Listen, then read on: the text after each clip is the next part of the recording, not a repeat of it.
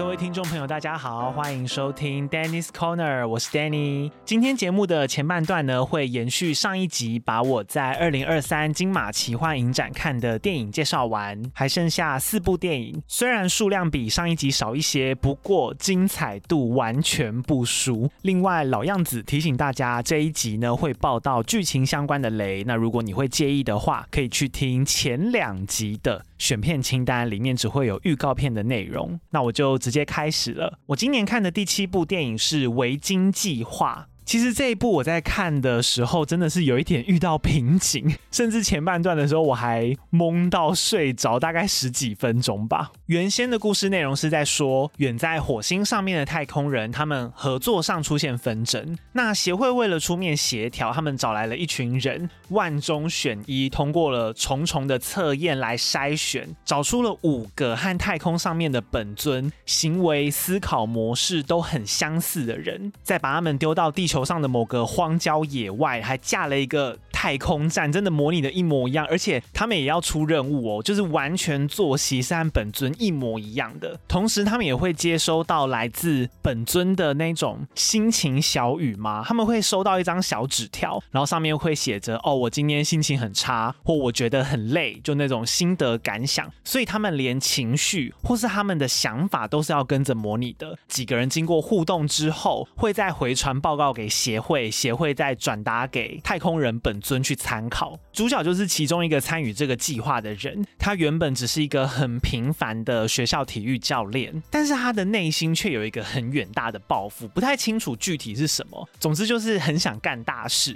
很想要名留千古的那一种有点英雄情节的人。但是这个计划开始进行之后，大家开始模拟任务之后，很快就出现问题了。毕竟他们只是模拟嘛，肯定会有那种彼此到底是用模拟身份还是用本人的身份在沟通。或者是他现在做的行为，每个人都会在猜说，哎，你现在到底是用模拟的身份在做，还是用本人的身份在做？就出现了很多矛盾跟拉扯。然后我自己也有碰到一个问题，就是前面模拟的过程啊，导演有安排很多看起来很荒谬的画面，例如说一个女太空员，但是模拟她的人是一个男性的老公车司机，甚至那个女太空员后来还怀孕了，那个男生就还要跟着去模拟她怀孕的时候，或者是他们也要穿太空衣出任务嘛？但毕竟他们不在火星上啊，他们就还在地球，在平地，所以执行任务到一半的时候，旁边还会有牛仔经过，跟还有很多那种听起来很幽默的对话。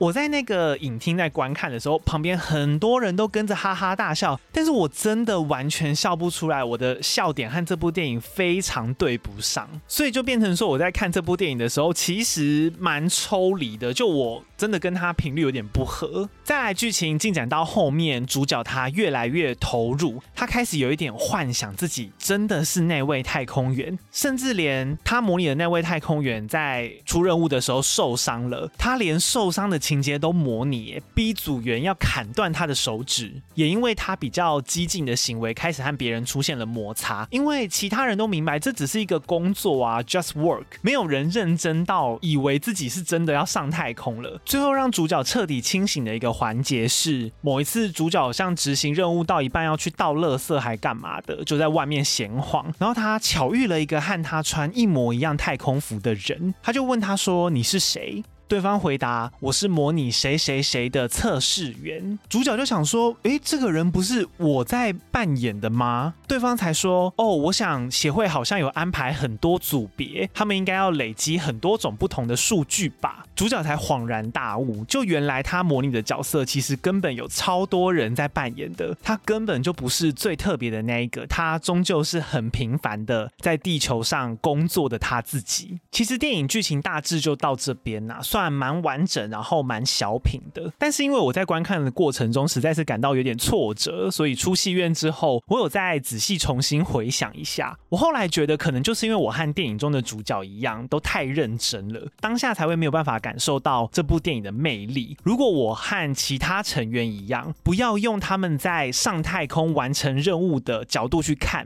改成用他们只是一般在上班的员工，所有模拟太空的场景其实都是办公室日常的一部分，瞬间就会觉得这部电影变得比较有趣。就我觉得转个弯可以让这部电影看起来更诙谐，但可惜我看的当下就有点想太多了，没有 get 到。好，再来下一部呢。如果你很吃兄弟情节，或者是本身喜欢略带 BL 剧情的话，应该会很喜欢，叫做《夏日伤痕》。虽然它整体略闷呐，但是从剧本到拍摄手法，然后还有它的用色，都可以感受到它很独特的风格。我自己其实很喜欢。它主要是在描述一对兄弟之间互相牵绊，甚至有一点暧昧的那种情感。电影的开头是先向我们介绍小时候的兄弟俩，弟弟叫 Noe，他非常喜欢黏着哥哥 Tony，甚至还会天真的说要共享同一个女朋友的那一种。哥哥 Tony 他虽然活泼很爱乱跑，但是从来不会介意弟弟当自己的跟屁虫，两个人感情非常的好。但他们的父母却相反，感情非常不好，每天吵架。哥哥那种爱玩的性格，其实有一部分是出于这里，因为他从小就缺少爸妈的陪伴，让他非常害怕孤单，所以才会时常要出去找朋友，让自己随时随地身边都有人陪。那爸妈的感情持续恶化了，最终还是走上了离婚这条路，也让哥哥陷入了一种极度恐慌不安的情绪，甚至在他们搬家离开爸爸的那一天，还出现有点像。是精神解离的症状。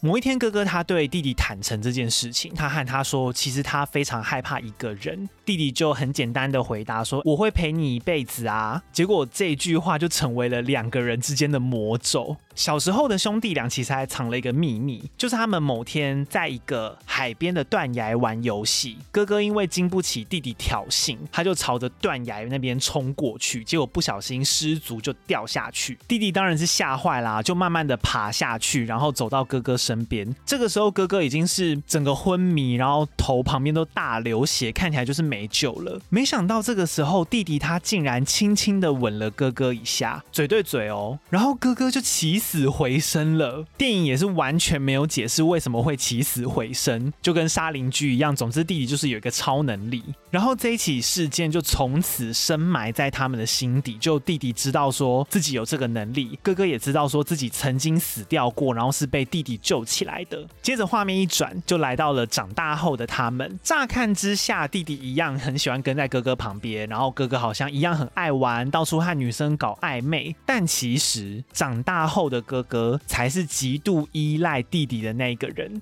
他每次在弟弟好像快要发展出自己的交友圈，好像快要离巢、要离开自己的时候，他内心小时候的那一股很恐慌不安，好像要被抛弃的那一种情绪就会再次浮上来，然后就会开始出现类似戒断症状吧，会忍不住的自残呐、啊，然后用头撞墙壁啊，撞到流血。重点是最后一定会逼弟弟杀死自己。再复活，直接大情了，就用这个方式来制约弟弟。弟弟还曾经数过，说他们就这样反复了数百次，一百二十一次。然后表面上看起来很跟随哥哥、很听哥哥话的弟弟，其实内心有点恨哥哥。但他又对小时候在断崖那边发生的事感到很愧疚，因为他认为是自己害哥哥死掉的，所以才会愿意不停的复活哥哥。最后，哥哥对弟弟的占有欲啊，达到了一种偏执，他甚至把弟弟的暧昧对像就是 A 解决掉。接着带着女生的尸体回到小时候的那个断崖，再次跳崖自杀。弟弟赶到现场之后，先吻了那个女生，然后女生也成功复活了。但是不知道为什么这次哥哥再也复活不起来。那关于这样的安排，我自己是推测啦。我觉得弟弟的能力其实应该不是让人起死回生，比较像是把他记忆中的哥哥召唤到现实。我看其他的画面搭配起来是这样觉得。最后应该是隐喻说，弟弟的脑海里面已经再也没有与哥哥之间美好的回忆了，所以才无法成功召唤。总之，我觉得也算是有很浓的奇幻风格啦。那最后再 bonus 一下，因为这部戏的演员非常养眼，兄弟俩很帅很好看，我还特地去 Google 了他们的 IG，然后发现两位演员在现实生活中真的是兄弟诶，颜值非常高。我再看看要不要把他们的 IG 补充在资讯栏，大家有兴趣可以去点。接下来是我看了那么多年金马奇幻影展啊，第一次挑动画长片来看，叫《雄霸天下》，而且非常开心，第一次在奇幻影展看动画长片就这么的过瘾啊！里面的每一只熊都超级可爱，然后主角是一只新兵泰迪熊，他每天为了要战胜独角兽，会跟着同袍一起训练，想要证明自己是最厉害的熊。同时在这段期间呢，他也不停的接收神父泰迪熊传达的教义，就说独角兽都该死，喝下最后一只独角兽的血的熊会成为最美丽的存在，就一直被这样的观念洗脑。又加上在从小家庭里面的角色，他都是被妈妈忽略的那一个，所以在两者的影响下，慢慢有点走火入魔，甚至夺权篡位，引爆了泰迪熊和独角兽之间的大战。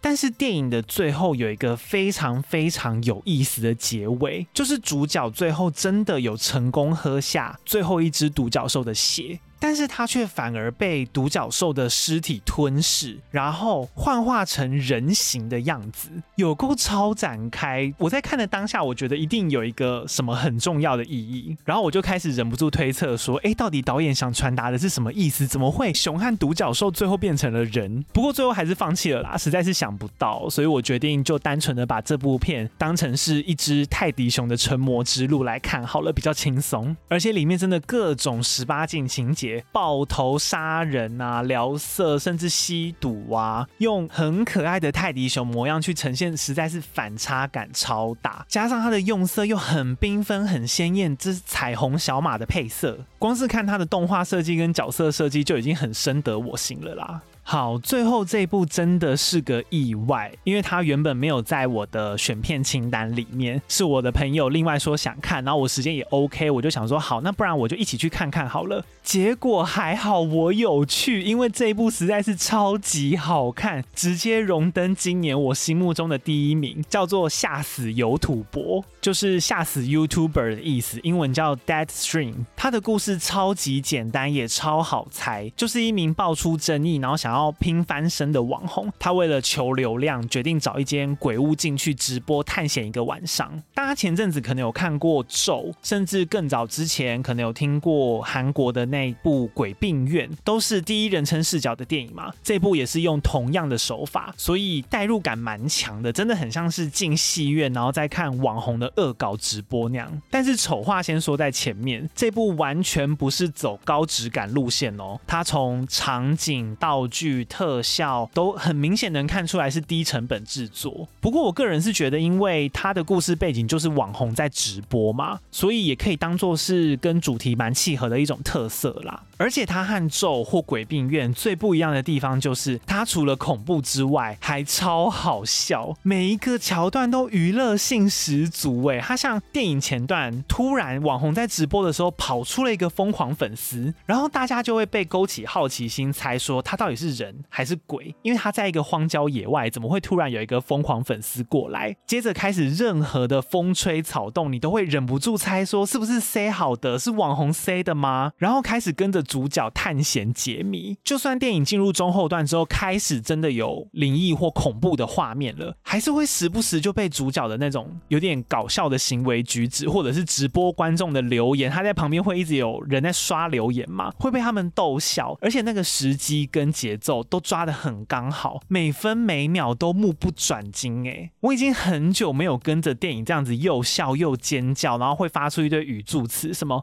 呜啊呜什么那种心情跟着电影高低起伏的样子了，而且是全场观众一起哦，是不是很厉害？另外，他也没有为了搞笑去牺牲剧情，看完呢、你是可以理解整个故事，而且同时我觉得蛮创新的，他真的是用网红的视角去把鬼屋。探险这件事情，包括鬼的本身，解读得很好笑，同时也把现代网红求流量不择手段的那种生态讽刺得很彻底。整体应该没有太多的 bug 啦，或者是可能我真的没有注意到，就是被其他部分吸引了。整体气氛就是从前面搞笑比较多，恐怖比较少，慢慢的到中间黄金交叉，然后到后面搞笑少，恐怖多。结局我觉得也算收得漂亮。还有最后一定要提一点，就是这种第一。第一人称视角的直播或是伪纪录片，演员的演技跟观众缘绝对很重要。结果看到片尾才发现，这部竟然是导演自导自演呢！导演本人超级有喜感，如果他开 YouTube 频道或者是有其他演戏作品的话，是我会想追的。真的是幸好今年我有跟着去看这部片，今年用它做结尾很圆满。那我是不确定我介绍的这几部片会不会上到院线或者是一些 OTT 平台啦，但是如果有机会看到的话，真的非常值得一看，尤其是我最后推荐的这一部《吓死有土播》，英文叫《Deadstream》。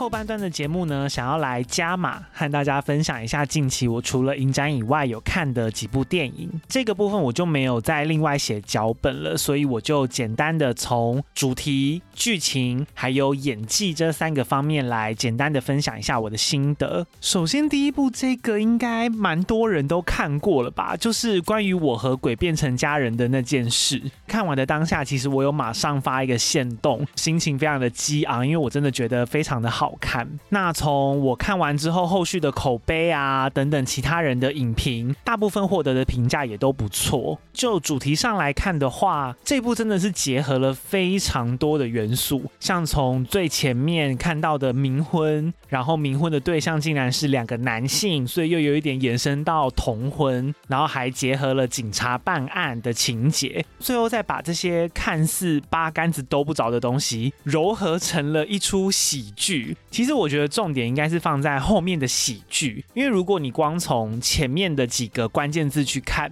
我自己啦，乍听之下你会很容易联想到，哦，这如果要做成一个可能很沉重或者是比较偏悲伤的片，好像蛮容易的。但是今天听到它竟然是一出喜剧，你对它的期待度就会比较高一点。所以光是从主题挑选上面，我觉得这部电影就已经有打出一些和别人不一样的特色。至于结合的怎么样呢？我们就要来看。后面的剧情，其实剧情上来说，搭配它的剪辑也不会让人家太难懂。总之就有一条，就是许光汉饰演的吴明翰和林柏宏饰演的毛邦羽，他们两个人慢慢培养起来的人鬼男男情缘嘛。那另外一条呢，就是许光汉还有王静饰演的林子晴，他们那边在警察办案的两条线，然后再搭配一些支线，算是行着这样的逻辑在进行。那里面的各种情节，毕竟它是喜。剧嘛，所以该让人家笑的一定都有。最后的结尾呢，也有一些泪水的部分。我自己是稍稍有一点点鼻酸啦，也没有到翻泪，就稍微鼻酸而已。甚至还可以看到飞车追逐战，这个反而是让我比较意外的地方。缺点的话，我觉得也有一点。我前面为什么不说它是推理，只说它是警察办案，就是因为我觉得其实他们在侦办的过程中会如何进行，或者是哪边会出现什么关键人物。或找到什么证据，我觉得还蛮好猜的。包括他们中间一度有在猜间谍是谁嘛，在找那个卧底底，我也是很快就猜到了，而且真的都如我预料。所以如果你是抱着想要看警察办案，然后得到一些刺激感的话，这部分会比较少一点。我觉得还是它就主打喜剧嘛，所以还是把它当成喜剧去看就好了，可以得到很多欢乐。最后演技的部分啊，我觉得这个就不用多讲了，三位主。演就是许光汉、林柏宏和王静，我觉得都演得恰如其分啦。尤其是林柏宏，以喜剧的分氛围啊，你可能会需要稍微夸张一点的那个标准去看，我觉得真的算很不错了。因为我原先其实蛮担心，如果喜剧的话，会不会在诠释这个角色上面变得有一点三八，或者是会让人家觉得哦，好像有点过了。但是林柏宏完全不会，我觉得他那个拿捏真的恰如其分，而且最有名的那个口头禅。不敢相信，我觉得真的让人家留下了非常深刻的印象。这个角色真的打造的蛮成功的。许光汉和王净镜的话，我觉得一部分除了他们本身的底子就不错之外，一部分也要归功于我觉得吴明翰和林子晴这两个角色，某部分好像是为了他们量身打造的。就他们演起来，好像有一部分在演自己的那种感觉。虽然说我不认识他们啦，但是看一些私下的宣传期的访谈呐，或者是他们去上一些 YouTube 节目，比较轻松的那个场合，看他们的谈吐，就有一点电影里面角色的那个影子在。所以这两者加成之下，我觉得演起来应该是更得心应手。而且我认为这部片真的有让同志这个族群又更加走进大众的视野。虽然说可能因为它是喜剧啦，所以免不了还是没办法脱离很常见的那一种同志一定比较阴柔、比较中性，嗨起来的时候就会非常三八的那一种角色样板。但是整体带来的形象还是很正面的。总之这一部虽然已经下档了，但是如果哪天它出现在任何一个正版影音平台上面，都不要忘了去把它点开来看一下，真的非常值得一看。好，接下来是原本以为只是手机掉了，这一部在 Netflix 上面就有上架。我必须先说，它一开始跳出在我的 Netflix 首页的时候，没有非常吸引我，因为它的主题乍看之下还真的是普通到不行。他就在说有一个女生她弄丢了自己的智慧型手机，结果手机被人家捡走之后，还入侵到里面，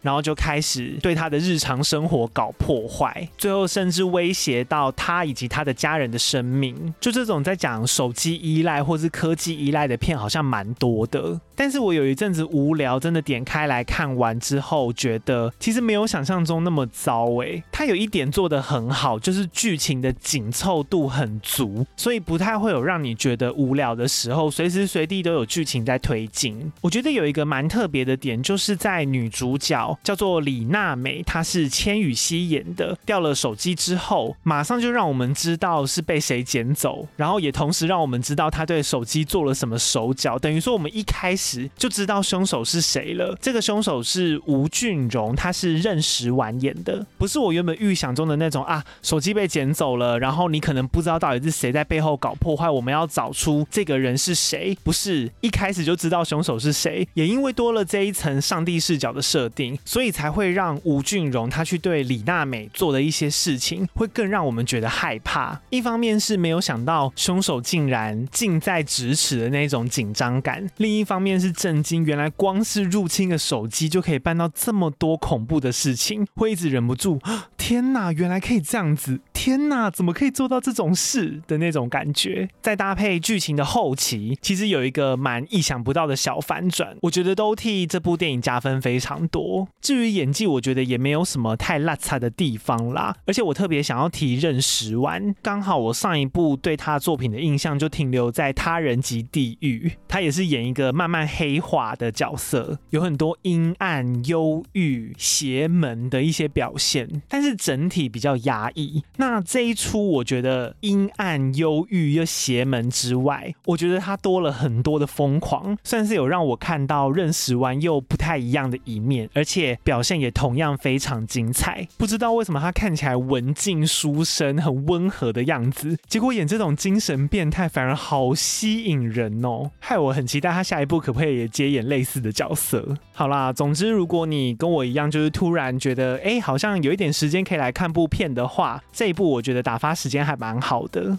最后，最后要来介绍的电影就是《黑的教育》。那个时候新闻稿发很凶哦，就主打是柯震东执导的。但是如果要和前面两部来比较的话，我觉得这部反而是我今天介绍的三部电影里面相对没有那么出色的。老实讲，总归一句话，我自己的感觉就是这部电影真的格局太小，小到我觉得就像我那个时候发在线动上面说的一样，不如就做。做成影集或者是一集的那一种电视特别篇，好像比较适合。先来讲硬体好了，首先这一部啊，完全可以看得出来是小成本制作，它的场景不多，大部分都围绕在学校，甚至到了电影后期，全部的景都是在一个店面里面完成的，然后也没有特别华丽的道具、特效、服装，什么都没有，就是走一个平实路线。再来就剧情方面，这部其实是小说改编，原本九把刀它就有一本叫做《黑的教育》的小说，但是那个小说里面是有三个篇章，第一个同名的《黑的教育》只是其中第一个篇章而已。柯震东把它挑出来拍，是在说三个刚毕业不久的学生，然后他们在某个屋子的天台上面，想要互相交换彼此的秘密，偏偏呢就有一个人讲不出来啊，他就是没有什么秘密好讲啊，所以就开始。是学生之间的那一种挑衅，甚至演变成一个大冒险。偏偏这个大冒险还去惹到了一个黑道，所以这个黑道决定要给他们一点教训。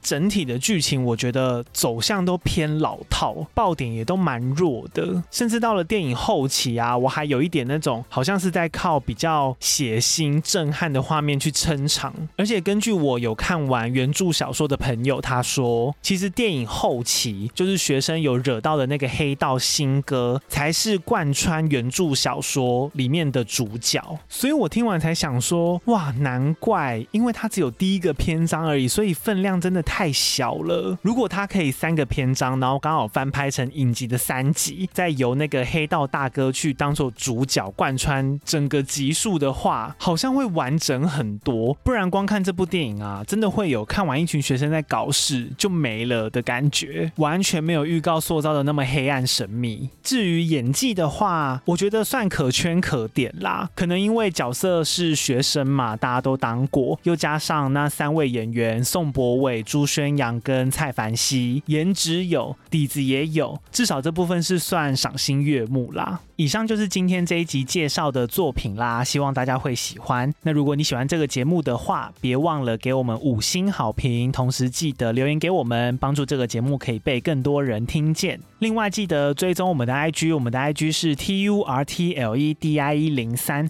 那我个人的 IG 账号是 D 点 C O R N E R 零三。更重要的是，可以赞助或是订阅我们的节目，每个月五十块可以帮助这个节目走得长长久久，还能收听订阅者的限定内容，那我们就下一集再见啦！我是 Danny，拜拜。